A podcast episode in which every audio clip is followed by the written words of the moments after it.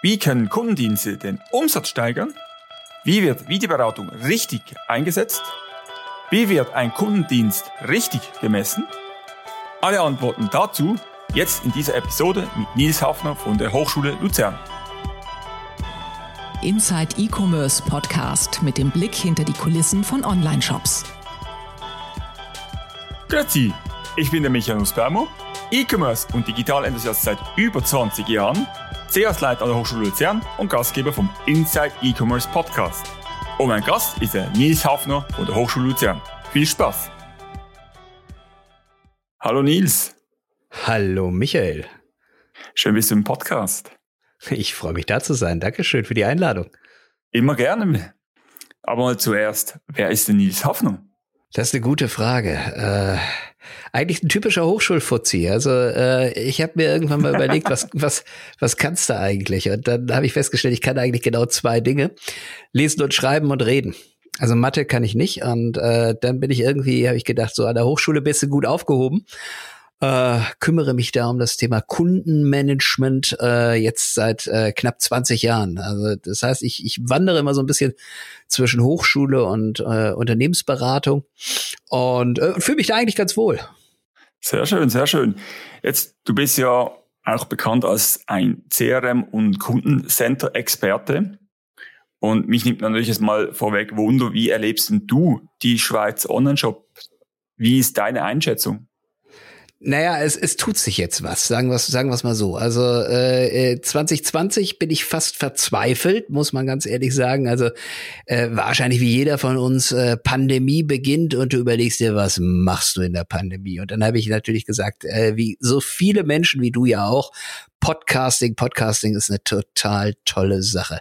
Und die Infrastruktur habe ich mir dann in äh, verschiedenen Online-Shops so zusammen äh, gekauft und habe also festgestellt, ähm, dass das ganz interessant ist. Du kannst sehr schnell irgendwas kaufen, aber bis das dann bei dir ist, dann die, die nächste Frage. Und äh, dann ist die Frage natürlich, wenn du wissen willst, wo eigentlich dein Zeug ist, dass du dann so ein bisschen überlegen musst, äh, äh, wie rufst du bei den Leuten an und, äh, und antwortet da überhaupt eine. 2020 habe ich festgestellt, die waren eigentlich alle überfordert. Entweder in der Logistik äh, äh, oder im Kundenservice oder beides. Und ich glaube, aus dieser Erfahrung hat sich wahnsinnig viel getan in den letzten, in den letzten anderthalb Jahren. Es oft ist ja der Kundendienst ja ein bisschen das Schlusslicht in der Customer Journey.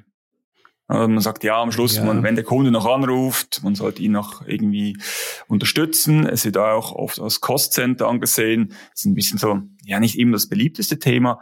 Und dann blieb, bleibt das Ganze ein bisschen auf der Strecke, obwohl man eigentlich entlang von der ganzen, ganzen Customer Journey eigentlich einen Mehrwert generieren könnte für den Kunden durch einen guten Kundendienst. Woran liegt denn das deiner Meinung nach? Naja, gut, also du hast es ja schon gesagt, das ist Cost Center. Das heißt also, die, die Frage ist, ähm, was kostet eigentlich Geld?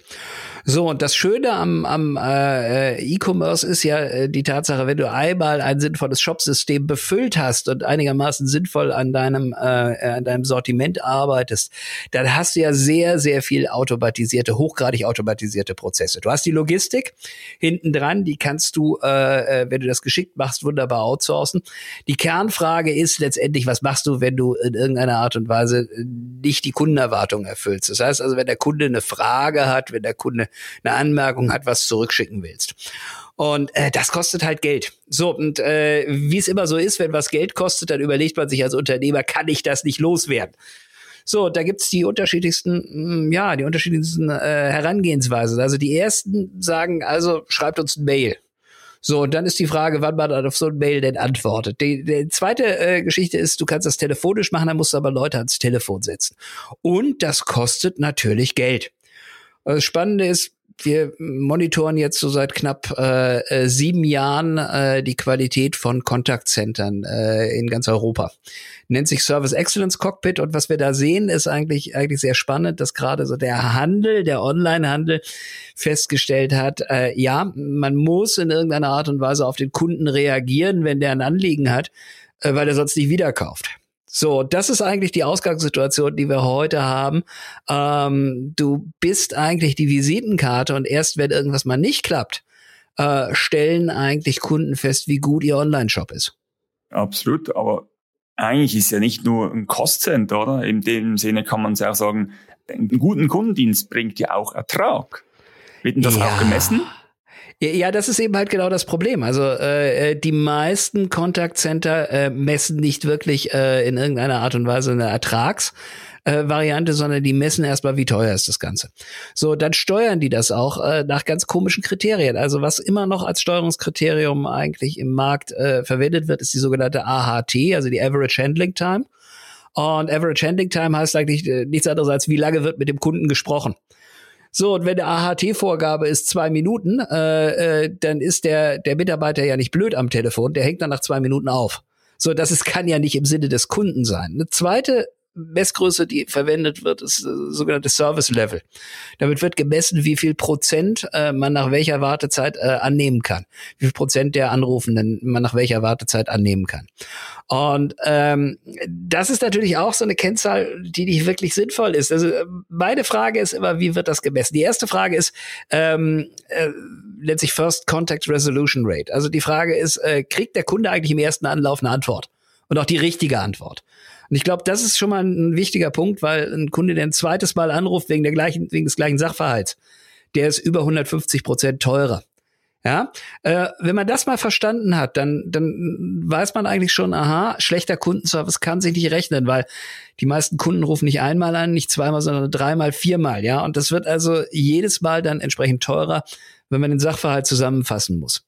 So, jetzt ist die Frage, äh, womit verbringt man seine Zeit? Du hast ja eine limitierte Anzahl von Menschen am Telefon sitzen. Und äh, wenn die eben halt damit ihre Zeit verbringen, dass sie Kundenprobleme lösen müssen, die vielleicht auch ähm, zum zweiten und dritten Anruf führen, dann haben die keine Zeit für einen Verkauf. So, und jetzt ist natürlich meine Kernfrage äh, dabei, womit verbringen Kundenservice Center im Handel ihre Zeit? Ja, und wenn die die ganze Zeit im Prinzip eigentlich damit zugemüllt sind, die sieben, acht oder acht Kernfragen vom, vom, vom, vom E-Commerce zu beantworten, dann können die nicht währenddessen verkaufen. Sieben oder acht Kernfragen, das ist so, so ein bisschen, äh, äh, wo ist mein Zeug? Das ist so die erste Frage. Dann, wann ist mein Zeug bei mir? Welches Zeug habe ich überhaupt bestellt? Das Zeug, was ich bestellt habe, das gefällt mir nicht mehr. Das will ich nicht mehr haben. Ich will es zurücksenden. Ja, äh, das Zeug, was ich neulich gekauft habe, was war das nochmal? Kann ich das nochmal kaufen? Ja, das sind alles Fragen, die du eigentlich wunderbar automatisieren kannst, damit die Mitarbeitenden, die du hast im, im, im Contact Center, damit die auch verkaufen können. Ja, und damit die auch im Prinzip auch mal mit dem Kunden reden und sagen, was, was braucht der denn eigentlich? Welche Aufgabe will der denn erfüllen? Was ist ein Job to be done? Also der Kundendienst wird eigentlich zum auch Verkaufscenter. Es ist ja nicht mehr nur Kundendienst im Nachgang, also Supportcenter, wie sie oft genannt wird, sondern es ist eigentlich eine Kundenbetreuung mit Verkaufsfunktion. Idealerweise, lieber Michael, idealerweise ist das so. Wenn du dir die Realität anguckst, äh, ist das eigentlich meistens nicht so. Weil in dem Moment, wo du eine Telefonnummer eigentlich äh, parat stellst, wo du in irgendeiner Art und Weise ähm, äh, Hilfe anbietest, ähm, sind die Menschen, die dort sitzen, auch relativ schnell eigentlich mit klassischen Supportfunktionen eigentlich auch äh, entsprechend beschäftigt. Du musst dir also überlegen, was kannst du automatisieren? So, diese Kernfrage, was kannst du automatisieren, die hat der Marktführer Amazon wunderbar gelöst. Ja, und zwar seit 20 Jahren. Und was mich immer wieder wundert, ist, dass ähm, Händler gerade in der Schweiz und in Deutschland sehr stark nach Regulierung von Amazon schreien ähm, und weniger sich damit beschäftigen, wie man eigentlich die wirklich guten Ideen, die nun, die nun nicht Rocket Science sind, ja, die jeder kopieren kann mit einem mit einem sinnvollen äh, intellektuellen und finanziellen Aufwand ähm, von Amazon nimmt, kopiert und zwar damit seine Kunden zufrieden macht, ja.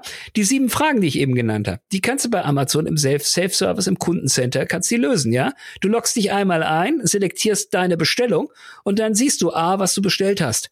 Du siehst B, wann das Zeug losgeschickt worden ist, wann das bei dir sein sollte und du siehst auch relativ klar, wie du das zurückschicken kannst. Ja, äh, wenn du schweizerische Online-Shops anschaust, dann machen die das ganz häufig noch per Telefon oder was noch viel schlimmer ist, per E-Mail. Ja, Amazon höre ich immer wieder als, als Beispiel. Das ist ein, sicher ein sehr gutes Vorbild. Aber Nils, jetzt oft kommt danach das Argument, Amazon ist groß, Amazon hat das Geld, die Technologie. Du hast von Automatisation gesprochen. Wie geht denn das? Also was geht schon heute auch für kleine Online-Shops? Es geht im Prinzip eigentlich alles, weil wir heute eigentlich fast alles, was ein Amazon macht, in äh, Cloud abbilden können, ja. Und äh, Cloud ist eben halt skalierbar und das ist eigentlich das Schöne. Das heißt also, die Technologie, die da verwendet wird, die kann sich heute eigentlich jeder leisten, um es mal deutlich zu sagen.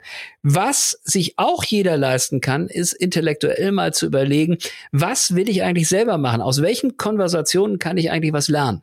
Aus welchen Konversationen kann ich eigentlich was sparen? Was ist eigentlich, was ist eigentlich einfacher zu bereden mit dem Kunden als zu automatisieren? Und zum Schluss, in welchen Konversationen, in welchen Dialogen kann ich was verkaufen? Das sind eigentlich die drei Punkte, ähm, die sich ein Unternehmen überlegen muss. Und das sind eigentlich auch die Dialoge, die ich letztendlich im persönlichen Kontakt mit meinen Mitarbeitenden haben will. Alles andere, so die Frage, wo ist mein Zeug? Ja, das ist ein Tracking-Thema. Und äh, ein Tracking-Thema, da sind wir heute eigentlich alle dran gewöhnt, dass wir ein Tracking-Thema äh, automatisieren können, dass wir sagen können, selektier deine Bestellung, lieber Kunde. Und äh, äh, dann kannst du hier auch sehen, wann dein Zeug letztendlich bei dir ist, wann wir es losgeschickt haben, wann wir im Prinzip ein Paket gepackt haben und wann dieses Paket mit unserem, äh, wie auch immer, äh, selektierten Dienstleister, Logistikdienstleister dann bei dir ist. Also heißt, der erste Schritt wäre, die Standardfragen zu automatisieren, die anderen Fragen zu optimieren. Erster Schritt ist eigentlich erstmal sich zu überlegen, was sind denn überhaupt meine Standardfragen? Ja, und, und, wenn wir jetzt wirklich über E-Commerce äh, äh, reden, dann sind es sieben oder acht Standardfragen. Ja, die, die, die, die habe ich ja nun vorhin äh, äh auch so kurz ein bisschen ausgeführt. Und, und sich dann zu überlegen, was sind denn die Geschäftsvorfälle, wo ich was verkaufen oder was lernen kann? Und ich glaube, dieser zweite, dieser zweite Schritt, der ist, der ist viel, viel interessanter. Wir nennen das Service-Strategie. Ja, und äh, die, die Frage ist, was will ich denn überhaupt, äh, was will ich denn überhaupt erreichen? Also äh, einer meiner, meiner, meiner geschätzten Kunden hat sich mal als Servicevision äh, äh, gegeben, ich möchte eigentlich den Platz eins äh, äh, in einer Bewertung einer Zeitschrift haben. Ja, ich möchte Platz eins haben im, im Kundenservice, möchte von dieser Zeitschrift auf Platz eins und noch vor dem Hauptwettbewerber äh, eigentlich erreichen. So, ein anderer hat, hat gesagt, ich möchte eigentlich gerne die Intelligenz äh, ähm, äh, auf den Rechner bringen, dass, dass wir, dass wir wirklich, wirklich äh, der Kunde eigentlich sich bei, bei 90, 95 Prozent aller Fälle selber helfen kann. Der nächste hat gesagt, ich will einen Servicepreis gewinnen. Ja, ich will, dass äh, im Prinzip ich nicht eigentlich äh, durch die sozialen Netzwerke getragen werde mit dem Hinweis, da wartet man 30 Minuten, um dann keine Antwort zu kriegen, äh, sondern ich möchte gerne einen Servicepreis gewinnen. Und die setzen auch alles daran, einen Servicepreis zu gewinnen. Und ich glaube, dieses Thema Vision, also was will ich eigentlich erreichen? Das ist das, was auch so äh, eine Organisation dahin bringt, mal zielgerichtet an dem Thema Service-Strategie zu arbeiten und sich zu überlegen, was kann ich automatisieren, was will ich auf jeden Fall selber machen. Und dieser zweite Part, was will ich auf jeden Fall selber machen? Was ist eigentlich der Mehrwert dieser Menschen, die ich da im, im Kundenservice Center sitzen habe? Das ist, glaube ich, ein ganz wichtiger Punkt. Mehrwert ist ein guter Punkt. Wie komme ich dann auch zum Mehrwert, den ich vorher generieren kann? Also in aller Munde ist ja aktuell zum Beispiel Videoberatung, ist ein großes Thema. Während dem Einkaufsprozess eine Person aus dem Store heraus zuschalten kann. Was kennst du für weitere Beispiele oder wie würdest du da rangehen, um wirklich den Kundendienst zu einem Sales-Dienst auch zu erweitern? Ja, der erste Punkt ist, ähm, du musst die Kapazitäten haben. Das heißt also, wenn jemand, und das kannst du sehr, sehr schwierig planen, in einem Online-Shop in irgendeiner Art und Weise auf den Knopf drückt, ich brauche Beratung, dann muss einer da sein. Ja, also der darf nicht währenddessen eigentlich in, in Tausenden von, von, von Servicegesprächen sein. Ja, also du brauchst entsprechend Ressourcen dafür. Der zweite Punkt ist, äh, du musst das den Menschen auch erzählen, dass du eine Videoberatung anbietest. Also mein Lieblings, mein Lieblingsbeispiel in Bezug auf Videoberatung ist immer noch die Zürcher Kantonalbank, die mit einem großen Aufwand Videoberatung eigentlich äh, ins Leben gerufen hatte, äh, äh, Mitte der 2010er Jahre und dann in einem Jahr drei oder vier Videoberatungen gemacht hat, weil sie es keinem erzählt hat, dass sie Videoberatung macht. So, und äh, äh, das ist jetzt ein, ein Punkt, der ist äh, symptomatisch für Unternehmen, egal ob Handel, Banken, Versicherung oder wer auch immer, in der Schweiz, Deutschland und in Österreich. Wir machen tolle Sachen, aber wir sagen es keinem. Ja, das heißt also, wenn ihr sowas machen wollt, dann bitte große Plakate, große Anzeigen, große TV-Spots. Wir machen jetzt Videoberatung. Sonst funktioniert das nicht. Das ist, das unterscheidet uns ein bisschen von den Amerikanern. Ja, die Amerikaner, wenn die was Neues machen, äh, äh, die investieren 40 Prozent in die Erstellung des neuen Services, 40 Prozent in die Werbung und 20 Prozent ins Fixen von Problemen, von dem, was sie gemacht hat, haben. Ja, wir in Deutschland, Österreich und der Schweiz, wir machen 80 Prozent Entwicklung. Ja, äh, dann machen wir 15 Prozent Fixen und ja, ach ja, Werbung müssten wir auch noch mal machen. Das sind 5 Prozent mit dem Erfolg, dass es keiner nutzt, obwohl unsere Lösungen signifikant besser sind. Ja, wir prübeln so lange rum, bis wir irgendwas haben, was wir für toll und perfekt halten. Aber es kommt viel zu spät und es kennt kein Mensch. So, und ich glaube, dass man da natürlich ähm, äh, sehr viel mehr machen muss. Aber nichtsdestotrotz, du musst erstmal die Leute haben, die das können du, wir haben tolle Kundendienstmitarbeiter in der Schweiz. Ja, das ist etwas, was was mega unterschätzt ist, ähm, wie gute Kundendienstabteilungen wir in der Schweiz unterhalten in Bezug auf die auf die Personen, die da arbeiten und in Bezug auf deren Fähigkeiten. Ja, das ist äh, mega unterschätzt, weil die auch in der Regel wenig verdienen und nicht wahnsinnig wertgeschätzt werden im Unternehmen. Ja, trotzdem, wenn man das vergleicht mit Deutschland, wenn man das vergleicht auch mit, mit den USA oder mit Frankreich, tolle Mitarbeitende. So, und jetzt ist die Frage, wie qualifizieren wir die so, dass die entsprechend eigentlich auch beraten könnten in einer Videoberatung? Und wie schaffen wir denen die Zeit, die Infrastruktur und vor allen Dingen die Awareness am Markt, um das zu tun? Ein guter Punkt. Das ist ein bisschen auch nach dem Motto, tu Gutes und rede darüber.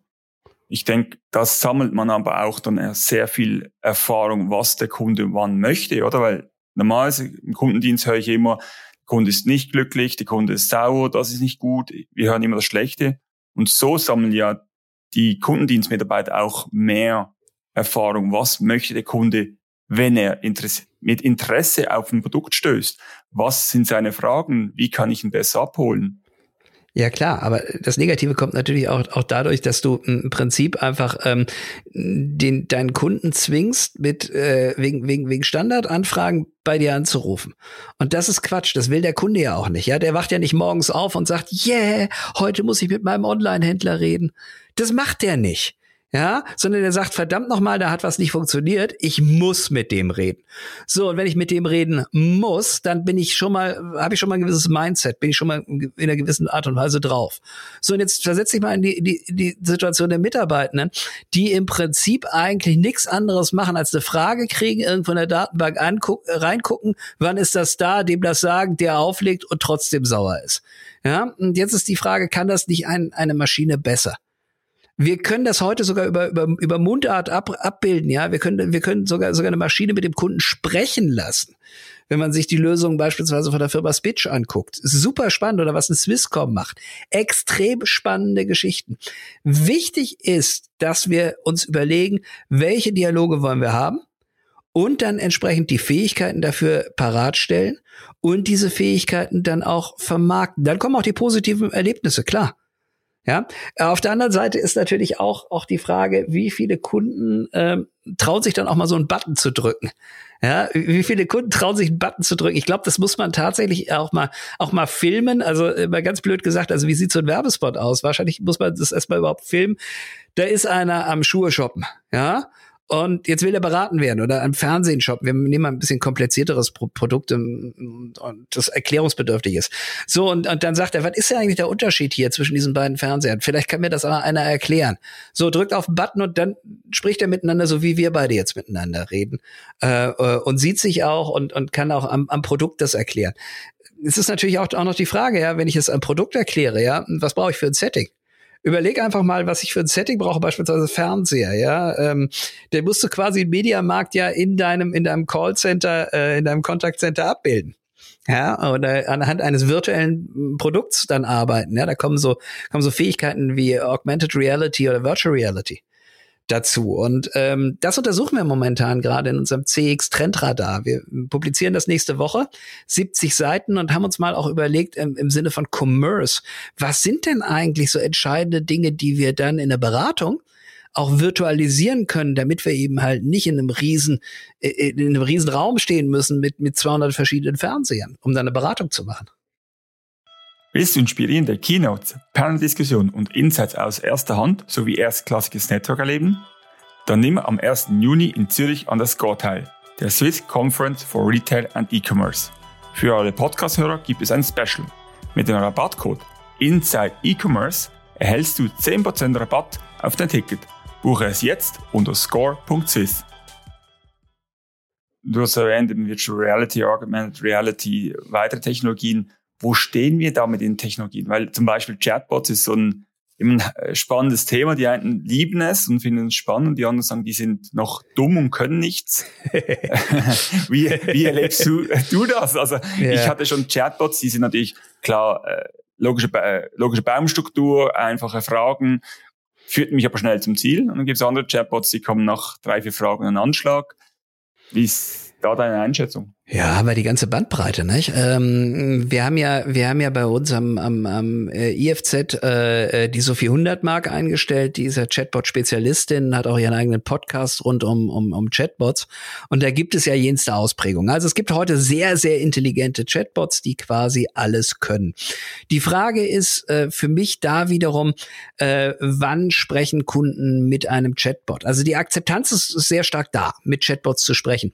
Das Volumen ist aber nicht da. Ja, ich habe ja eben gesagt, wir haben eine, eine Benchmarking-Studie, Service Excellence Cockpit, die untersucht Volumina. Das Volumen im Handel ist heute bei zwei, zweieinhalb Prozent von allen Kundeninteraktionen, die überhaupt mit einem Chatbot oder per Chat kommunizieren. So wenig? Zweieinhalb Prozent. So wenig, ja. So wenig. Und, und das ist jetzt eigentlich genau, genau der Punkt. Äh, wir reden da über was, was hochgradig sinnvoll wäre, wenn wir da Volumina drauf haben. Auf der anderen Seite, lieber Michael, ist dieses Volumen, was über Telefon kommt, immer noch 76 Prozent. 76 Prozent des gesamten Kundendialogs kommt übers Telefon. Warum?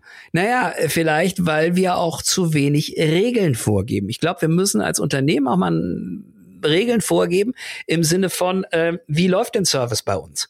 Jeder ist am Heulen darüber, dass, ähm, dass Amazon keine Telefonnummer veröffentlicht. Ja. Auf der anderen Seite, wenn ich mit Amazon dann rede, dann bin ich durch einen Prozess gelaufen, der mich identifiziert, der sagt, ah, das ist der Nils Hafner. Damit bin ich durch einen Prozess gegangen, da wissen die, um welche Sendung handelt es sich. Da bin ich durch einen Prozess gegangen, der ausschließt, dass es einfache Anfragen sind, die ich selber äh, erklären könnte. Das heißt also, wenn ich mit denen rede, sind die exzellent auf mein Problem vorbereitet. Und jetzt überleg dir mal, was passiert, wenn du heute irgendwo in der Schweiz bei einem äh, äh, Service Center eines E-Commercelers anrufst. Als allererstes erklärst du denen doch erstmal, hallo, ich bin der Michael. Ich habe Folgendes bei euch bestellt. Ich habe folgendes Problem. Ja, allein die Schilderung deines Problems nimmt zwei Minuten in Anspruch. Dann hast du einen dran, der sagt, oh, ich verbinde Sie mal mit einem Kollegen. Dann sagst du, hallo Kollege, ich bin der Michael. Ich habe Folgendes bestellt. Folgendes Problem ist aufgetaucht. Du verbringst wieder zweieinhalb Minuten damit. Und die Frage ist, ist das wirklich sinnvoll? Weil, Michael, es ist deine Zeit und es ist die Zeit des Unternehmens. Das heißt also, es kostet beide Geld. So, und jetzt muss ich mal mir überlegen, wie kann ich das denn geschickter machen? Und geschickt heißt, ich muss als allererstes mal sinnvoll überlegen, was kann ich durch den Self-Service erledigen. Und das, was dann übrig bleibt, muss identifiziert sein, muss im Prinzip eigentlich auch die Sendung. Ja, es ist, wir, wir haben ja das große Glück, dass wir im E-Commerce immer über Sendungen reden. Ja, und dass wir pro Sendung eigentlich äh, äh, wunderbar sagen können, äh, worum handelt es sich jetzt gerade. Und dass ich im Prinzip vielleicht drei, vier Standardprobleme äh, ausschließe, dass ich den Kunden nicht damit nerve äh, im Sinne von, haben Sie das Gerät auch eingeschaltet? Ja, das ist, ne, also äh, ja, du, du, du lachst, das Kernproblem ist aber so, dass äh, man sich damit ja natürlich auch verschaukelt vorkommt als Kunde, wenn man sich ernsthaft damit beschäftigt hat. Ist aber ein valables Problem. Es haben einfach 70 Prozent der Leute haben das Ding nicht eingeschaltet. So, deswegen funktioniert's nicht. So, und jetzt ist genau die Frage, äh, wie löse ich schnell Probleme? Und damit müssen sich Unternehmen beschäftigen. Und ich glaube, da hat bisher noch keiner Bock zu gehabt, weil es ja auch so irgendwie ging. Du hast jetzt das Telefon erwähnt vorher und Chatbots. Es gibt noch, den Weg dazwischen, oder? Wenn der Chatbot nicht weiterkommt, kommt im Chat ein Kundendienstmitarbeiter. Wie siehst du das, das Verhältnis zwischen von der Effizienz beim Telefonieren versus Chats? Weil ich erlebe zum Beispiel bei Google als Businesskunde immer wieder, das heißt, ein Telefon geht länger, bis ich mal bedient werde. Im Chat bin ich viel schneller dran. Ja. Vorweg natürlich kamen natürlich die ganzen Hilfeseiten und so weiter, aber die Chats sind schnell, effizient und sehr fokussiert. Ja klar. Aber äh, jetzt hast du natürlich die Frage, wie bringst du die Leute auf den, wie bringst du die Leute auf den Chat?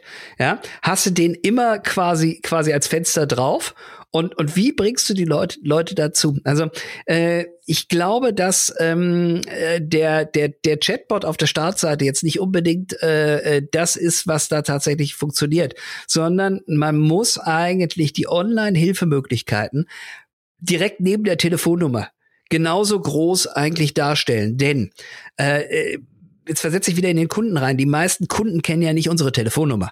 Ja, als wenn ich bei irgendeinem E-Commercer anrufen will, dann muss ich ja erstmal irgendwo ins Netz und äh, gucken, was ist seine Telefonnummer.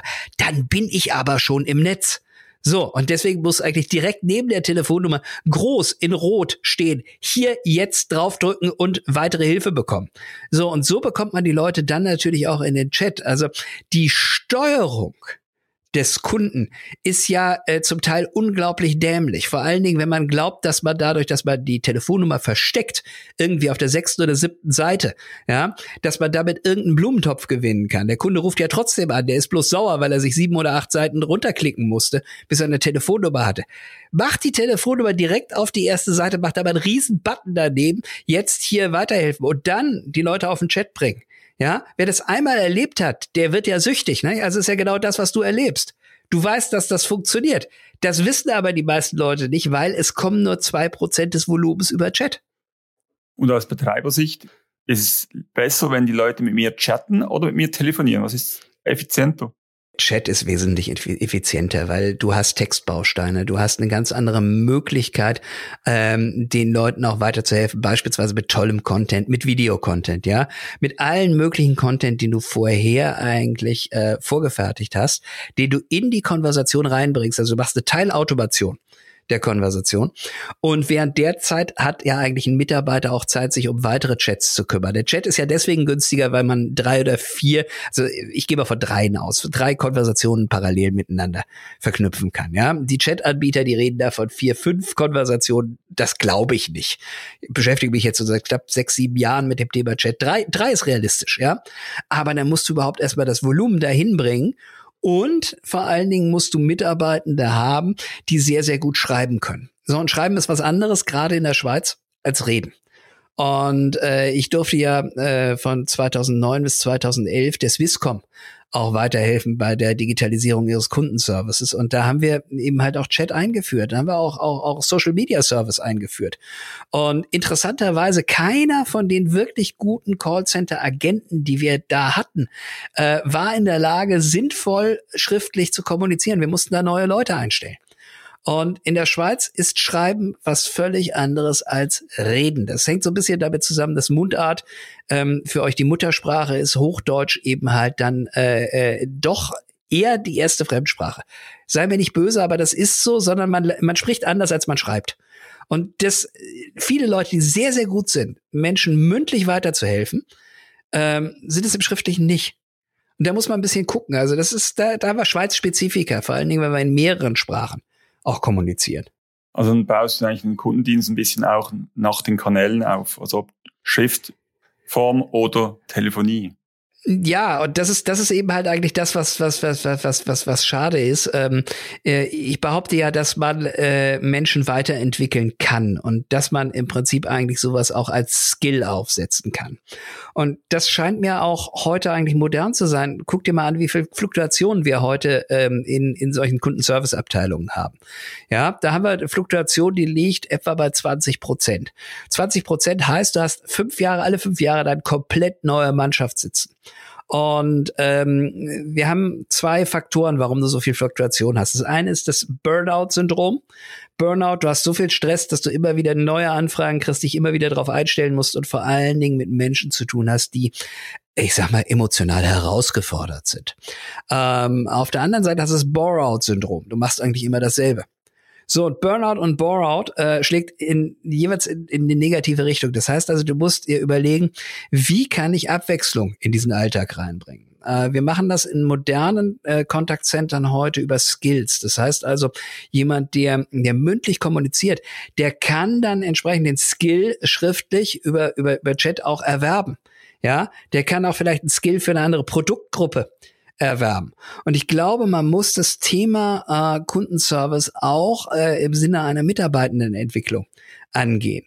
Ja, Mitarbeitendenentwicklung, da werde ich dann meistens komisch angeguckt. Äh, Hafner, äh, wir haben hier 90 Prozent Aushilfskräfte und sind froh, wenn wir überhaupt genug Leute haben. Ja, aber dann mache ich mich als Manager natürlich auch damit kaputt, immer wieder neue Leute zu äh, finden und einzuarbeiten. Ja, das Hamsterrad. Und meine Kernfrage ist, wie komme ich denn eigentlich aus dem verdammten Hamsterrad wieder raus? Finde ich ist eine spannende Aussage, weil wenn ich in den Laden reingehe, erwarte ich auch einen Verkäufer, einen Berater, der kompetent ist. Und natürlich gehe ich auch zu dem, wenn ich ein Problem habe. Aber ich meine, wenn ich im Videocall bin, erwarte ich eigentlich die gleiche Kompetenz und Expertise. Na klar, aber Videocall ist dann auch, glaube ich, die Spitze der Ausbildung. Nicht? Also ähm, wir müssen uns ja nichts vormachen. Also äh, die meisten äh, Contact Center sind ja äh, nach dem Pareto-Prinzip aufgebaut. Ja, da ist eine 80-20-Situation. 80 Prozent der einkommenden äh, äh, Calls beziehen sich dann im, im E-Commerce auf diese sieben Fragen. Wo ist mein Zeug etc. So, und äh, das sind dann Mitarbeitende, die können auch genau diese sieben Fragen beantworten. So, mehr können die nicht. Die sind genau darauf ausge ausgebildet. Heißt Burnout und Bore-out. So, 20 Prozent, das sind dann die Produktcracks. Da kannst du dann etwas weitergehen. Die haben dann vielleicht auch eine Anbindung an den Hersteller, ja. Die haben dann vielleicht auch eine Anbindung ans Kontaktcenter des Partners, wenn, wenn, wenn du über, äh, mit bestimmten Marken zusammenarbeitest. Ähm, Beratung ist jetzt noch mal was anderes. Da musst du ja richtig Produktkompetenz haben und die musst du über Skill dann aufbauen. Das heißt also, das müssen eigentlich Leute sein, die richtig was können und die dann entsprechend medial auch arbeiten können. Ja, also wir reden da von einer sehr starken Multitasking. Äh, Komponente. Das heißt also, die müssen System bedienen können, die müssen äh, äh, äh, quasi Telefonie, die müssen Videosystem bedienen können, die müssen Produktkompetenz haben und die müssen sympathisch verkäuferisch rüberkommen. So, das musst du erst mal kriegen. Und solche Mitarbeitenden sind dann entsprechend auch nicht ganz billig um es mal so zu sagen. Das ist was anderes an, an Kompetenz, als heute in einem Kontaktcenter sitzt. Und das erfordert eben halt einen enormen Aufbau von Skills. Auf der anderen Seite, ähm, warum hast du keine Karriere äh, mit jemandem, der eben halt mit diesen einfachen Dingen anfängt, Zusatzskills wie, ähm, wie Chat äh, erwirbt und dann letztendlich auch sagt, jetzt gehe ich in den Verkauf, ähm, weil ich mich bei dem Unternehmen einfach extrem wohlfühle, weil das einfach ein, ein toller Arbeitgeber ist und ähm, weil ich mich selber auch weiterentwickeln will. Absolut. Also verstehe deinen Punkt ähm, und kann ich nur unterstützen, weil ich erwarte auch im Kundendienst einen, einen Profi. Jetzt hast du ja vorher erwähnt, dass es ja mehrere Kanäle, Chat, Telefonie und so weiter. Auf der anderen Seite gibt es immer mehr Multi-Channel oder Omni-Channel oder Multi-Experience. Wie spielt das rein? Also ich kann mir vorstellen, für einen Kundendienst Mitarbeiter wird das ja enorm schwierig. ja, das, das, ist ja, das, ist ja, das ist ja jetzt genau die Geschichte. Also wir reden ja beim, beim E-Commerce äh, nicht nur über reine, reine E-Commercer, ja. Also das, die Commerce-Schnittstelle äh, oder die, die Commerce-Funktion ist ja etwas, was heute jedes Unternehmen auch erwerben kann. Deswegen muss sich jedes Unternehmen ja mit dem Thema Commerce auseinandersetzen. Und ähm, da haben wir dann ganz häufig eben halt Mehrkanal-Situationen. Äh, ja, da gibt's äh, Unternehmen, die haben dann auch noch Shops. So, und äh, was liegt eigentlich näher, als wenn ich irgendwas in einem, in einem physischen Shop gekauft habe, das da auch hin zurückzubringen? So, und jetzt ist die Frage, wie, wie ist die Organisation darauf eingestellt, ja? Also aus meiner Sicht, die erste Frage ist in so einem Shop, wo ist denn da der Computer? Wo ist denn da eigentlich die, die, die, die Anbindung? Ja, du lachst, aber das ist heute noch so. Also, du, äh, wenn du in den Shop reingehst und äh, sagst, also ich möchte das hier zurückbringen und ich habe das Falsche gekauft und möchte das umtauschen, dann nimmt er dir das, das Teil ab und der wetzt dann irgendwo hinten ins Büro, wo der Computer steht. Und dann stehst du da erst mal zehn Minuten, dann kommt er wieder zurückgewetzt und sagt, ja, sie hören von uns. Das ist natürlich Murks und äh, hat mit Omnichannel überhaupt nichts zu tun. Oder du hast was im Internet gekauft und willst das im Shop zurückbringen oder solche Geschichten. Das äh, muss natürlich organisatorisch funktionieren. Und äh, was da für mich ein ganz, ganz wichtiger Punkt ist, und das haben wir jetzt auch in unserem CX Trendradar auch, auch sehr stark beschrieben, ist, dass Service-Funktionalitäten eigentlich in der Cloud vorliegen müssen, ja. Und äh, äh, das heißt also, Mitarbeitende, äh, die in einem Kontaktcenter sitzen, haben natürlich Servicefunktionen äh, zur Verfügung. Genauso müssen natürlich Leute, die in einem Shop arbeiten, äh, Servicefunktionen zur Verfügung haben. Das ist so der, der, der eine Part. Das heißt also, äh, ich brauche eine Software, die sowohl am einen als auch am anderen Touchpoint da ist, dass ich wirklich ein integriertes Erlebnis habe. So, und integriertes Erlebnis heißt, ich habe was besprochen am Telefon mit einem Mitarbeiter des Unternehmens und äh, gehe jetzt in den Shop und will an, auf diese Konversation will ich anknüpfen. Und das meinen wir mit Multi-Experience, ja.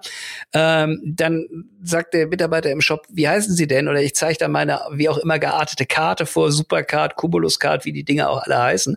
Ähm, und ich werde erkannt. Ja, und ich, der Mitarbeitende weiß, was habe ich denn mit dem Service besprochen? Was habe ich denn eigentlich vorher? Was ist mein Wissensstand? Wo habe ich mich beraten lassen? Was habe ich mir im Internet angeguckt? Und kann darauf aufbauen. Das ist Multi-Experience. So, und wenn wir jetzt wirklich davon reden, heißt das, ich brauche eigentlich Funktionalitäten, und da rede ich jetzt nicht mehr nur von Software, sondern von Funktionalitäten, die überall an allen Touchpoints zur Verfügung stehen. Das ist der erste Punkt. Das zweite ist Wissen. Ja, ich muss mich mit Wissen auseinandersetzen und äh, ich muss vor allen Dingen wegkommen von diesem goldfischhaften Zwangsverhalten, was Unternehmen heute äh, an den Tag legen. Das ist nämlich so das klassische Multi-Channel. Multi-Channel heißt, jeder Kanal tickt auf seine eigene Art und Weise, macht seine eigene History und das funktioniert in etwa so wie der Goldfisch. Der Goldfisch hat keinerlei Aufmerksamkeitsspanne, ja. Der Goldfisch schwimmt zu dir vorne ans Glas und sagt, hallo, ich bin der Goldfisch, wer bist du?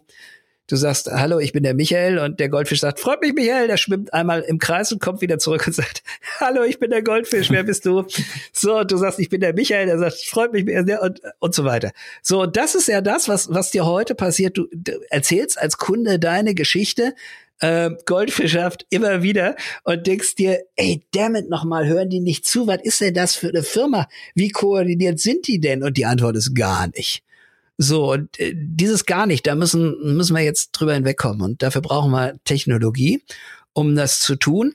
Und äh, brauchen eigentlich auch äh, eine gewisse Kompetenz, weil Menschen werden ja nur da kaufen, wo sie sympathisch und kompetent behandelt werden. Ja, wenn sie nur kompetent behandelt werden und nicht sympathisch, dann, dann das kann sich, das kann sich ein Monopolist kann sich das leisten. Äh, wenn sie sympathisch sind, aber nur kompetent, dann kaufen die Leute aus Mitleid bei dir, aber kein zweites Mal. Ja, also muss sympathisch und kompetent sein. Ja, das ist ein gutes Beispiel. Ich kenne das aus eigener Erfahrung im Globus zum Beispiel. Finde ich mhm. sehr schön gelöst, wenn du irgendwo, du hast eine Jacke in der Hand, die ist jetzt leider nicht in deiner Größe verfügbar oder hängt nicht gerade dort die Mitarbeiter sprechen dich an und können gleich auf der Fläche, konnten mich beraten, konnten das Modell für mich bestellen. Ich wurde per SMS später informiert, ich komme in den Laden, ich werde auf der Fläche bedient und ich muss nicht, wie du richtig gesagt hast, zu einem irgendeinem Computer hingehen, wo irgendjemand hinter dem Screen sich versteckt und dann was raussucht. Also sehe ich absolut ja. so. Ich denke aber wichtig ist auch, dass bei den Mitarbeitern das Verständnis geschaffen wird für die anderen Kanäle. Ich erlebe es immer wieder, dass ich im Laden bin frage was zum Online-Shop und dann kommt irgendein Kommentar, ach ja, der Online-Shop, oder? Oder umgekehrt. Und da ein bisschen auch das Mindset der Mitarbeiter muss auch ein bisschen justiert werden, dass es nicht ein Gegeneinander, sondern ein Miteinander äh, äh ist. Ja, das auf jeden Fall. Also äh, so ein, so ein Online-Shop muss doch auch zu einem normalen Instrument des Kunden werden in der letzten Konsequenz. Und äh, dieses, was du beschreibst, also auf der Fläche bedient zu werden bis hin zur richtigen Größe, mein Gott nochmal, das ist doch die einzige Chance, die der, der stationäre Handel heute hat. Ansonsten geht doch jeder, äh, äh, wenn er sich mit der Marke beschäftigt hat und mit der Größe beschäftigt hat, ins Netz und besorgt sich das Teil in seiner eigenen Größe und der Handel, der das vorrätig hat und der die Fläche bezahlt, der hat dann das Nachsehen. Ja, also äh, spannenderweise, und das, das, das erlebe ich immer wieder, ist das Interesse der, der Menschen auf der Fläche äh, dann auch nicht so wahnsinnig groß. Und das hängt immer sehr stark auch vom, vom, vom, von der Preisrange des Unternehmens ab, ja. Also ich kriege immer noch die Antwort, äh, wenn ich frage, haben Sie das auch in L? Kommt immer noch, nee, nur das, was da hängt mit der Betonung auf hängt. Ja, und, und, und das ist, das ist, das ist natürlich Burks. Also das ist der Untergang jedes stationären Händlers. Und äh, wenn du das nicht draufkriegst, also äh, genau das, was der Globus heute macht, und äh, das ist natürlich beim Globus, wird es unter Premium äh, verkauft. Unter uns gesagt, das ist ein Hygienefaktor, sonst habe ich überhaupt gar keine Überlebensberechtigung mehr. Oder ich mache selber, ich nehme mein Smartphone hervor und google schnell selber im Laden, oder? Ja, oder hält es ihm dann noch unter die Nase und sagt, hier, guck mal, habe ich bei der Konkurrenz gekauft. Ja, also das ist ja, das ist ja wirklich das, was heute passiert. Also in so einem Mediamarkt, äh, 70 Prozent der Leute, die im Mediamarkt sind, die kaufen, aber nicht beim Mediamarkt. So, das ist jetzt, das ist jetzt natürlich etwas, was du dir auf die Dauer, auf die lange Frist überhaupt nicht leisten kannst. Nils, vielen Dank für die ganzen Inputs. Es war sehr spannend. Ich sehe, wir haben noch sehr viel Potenzial, um zu Amazon aufzuschließen, davon zu lernen. Lieber gut kopiert als schlecht erfunden, würde ich sagen. Ich habe noch drei Fragen an dich. Und zwar, was war dein bestes Kundendiensterlebnis? Mein allerbestes Kundendiensterlebnis ähm, ist sicherlich äh, äh, tatsächlich bei bei Amazon gewesen. Ähm, ich habe ein, äh, ich habe zwei Bücher bestellt und der Briefumschlag ist angekommen und ähm, äh, ein Buch fehlte. Das war da äh, in irgendeiner Art und Weise rausgefallen. Das, der Briefumschlag war auch irgendwie zugeklebt worden und äh, das Buch war nicht da. Ich habe also bei, bei Amazon äh, das im Self-Service äh, äh, nachbestellen können. Ähm, das ist auch gekommen nach einer Woche. Dann habe ich aber bei denen von denen eine Rechnung bekommen. So, für dieses eine Buch, was mir nachgestellt wurde, äh, nachbestellt wurde. Und äh, äh, da habe ich gesagt, das ist ja ein Fehler. Und habe versucht, äh, das im Self-Service zu lösen, habe es nicht geschafft und dann kam da irgendwann ein kleines Feld und da steht dann, äh, wollen Sie angerufen werden? Ja, habe ich gesagt, habe meine Telefonnummer ein, eingegeben, es klingelt mein Telefon. Jemand ist dran und sagt, Herr Hafner, äh, äh, wir haben einen Fehler gemacht. Wir wissen genau, worum es geht. Schmeißen Sie die Rechnung weg. Ähm, äh, Sie können das Buch natürlich behalten. Das ist äh, eine Ersatzlieferung. Wir haben Ihnen für diesen ganzen Ärger einen Gutschein von 25 Euro eingestellt. Äh, sind Sie damit happy? Und wow. ich habe gesagt, damit bin ich sehr happy. Ja, gibt's sonst noch was, was Sie uns mitteilen wollen? Nö, sag ich, bin happy. Ja, schönen Tag noch. 25 Sekunden. Der, der Call hat 25 Sekunden gedauert und ich glaube, da müssen wir hin. Äh, die haben mir noch gesagt, dass es Fehler ihrerseits war, dass ein Mitarbeiter einen Haken nicht richtig gesetzt hat, dass sie das dem Mitarbeiter sagen werden, der wird zukünftig den Haken richtig setzen und, äh, äh und damit ist das Thema durch. Das ist also mit Abstand mein, mein bestes E-Commerce-Kundenerlebnis gewesen. Und natürlich ist die Gegenfrage, was war denn dein Schlimmstes? Mein Schlimmstes ist äh, äh, äh, mit Sicherheit ein, ein Produkt, was ich, äh, was ich bestellt habe, ähm, was dann, äh, das war, war eine Kleidung, äh, äh, war eine Jacke, eine, eine, eine, eine schwarze Jeansjacke, äh, die ähm, habe ich bestellt, die ist dann angekommen und äh, äh, die war wunderbar eingepackt äh, in so Seidenpapier und dann war da so eine Karte drauf, äh, äh, liebevoll eingepackt von Sophie und es war ein grünes Minikleid äh, äh, drin, äh, offensichtlich für eine Dame. Ähm, ich habe das dann zurückgeschickt und äh, ich habe im Prinzip keinen Ersatz bekommen. Ich habe da drei Wochen nach einem Ersatz äh, äh, äh, auf einen Ersatz gewartet, habe dann da angerufen, habe etwa eine Dreiviertelstunde in der Warteschleife gehangen und äh, dann hat mir jemand gesagt, nee, nee, das wurde, das wurde losgeschickt. So, ja, sag ich, ist bei mir aber nicht angekommen. Ja, dann warten Sie doch noch mal. Ich sag, wann wurde das denn losgeschickt? Ja, vor zwei Wochen. Ja, sag ich, da müsste es ja inzwischen bei mir sein. Ja, aber es kann ja noch kommen. Und das war dann der Dialog. Ähm, das Ding ist nie bei mir angekommen. Ich habe nie einen, einen Ersatz bekommen äh, äh, von dieser Firma und ich werde da mit Sicherheit nicht wieder ein, äh, einkaufen. Ich hoffe, die Rechnung ist, ist auch nicht angekommen. Naja, äh, das wurde abgebucht, wurde dann aber irgendwann äh, zurückgebucht. Also das ist doch, es ist alles noch spannend. Kaufst du es nur noch bei Amazon oder was ist dein Lieblings-Online-Shop? Mein Lieblings-Online-Shop momentan ist Microspot. Die haben sich ähm, in letzten in letzten zehn Monaten äh, äh, am meisten entwickelt. Also ich, da bin ich inzwischen richtig richtig happy. Selbst wenn ich selber zu blöd bin, meine E-Mail-Adresse richtig einzugeben, äh, äh, kann man denen das schreiben. Die finden meine die finden meine äh, äh, Bestellung, die ordnen meine Bestellung richtig zu und ähm, äh, ich habe es also geschafft, einen neuen Toaster bei denen zu kaufen, nachdem meine Tochter bei ihrem Auszug meinen alten Toaster mitgenommen hat. Sehr gut. Nils, nochmals, vielen Dank für deine Zeit, für den ganzen Input. Es war sehr spannend und ich hoffe, wir dürfen dich wieder mal hier im Podcast begrüßen. Sehr gerne, lieber Michael. Danke dir für die tollen Fragen und äh, mach's gut. Willst du keine weitere Episode verpassen? Dann abonniere den Podcast jetzt. Neu kannst du den Podcast auf Apple und auf Spotify bewerten. Danke für deine Bewertung. Damit unterstützt du den Podcast. Merci und bis zur nächsten Episode.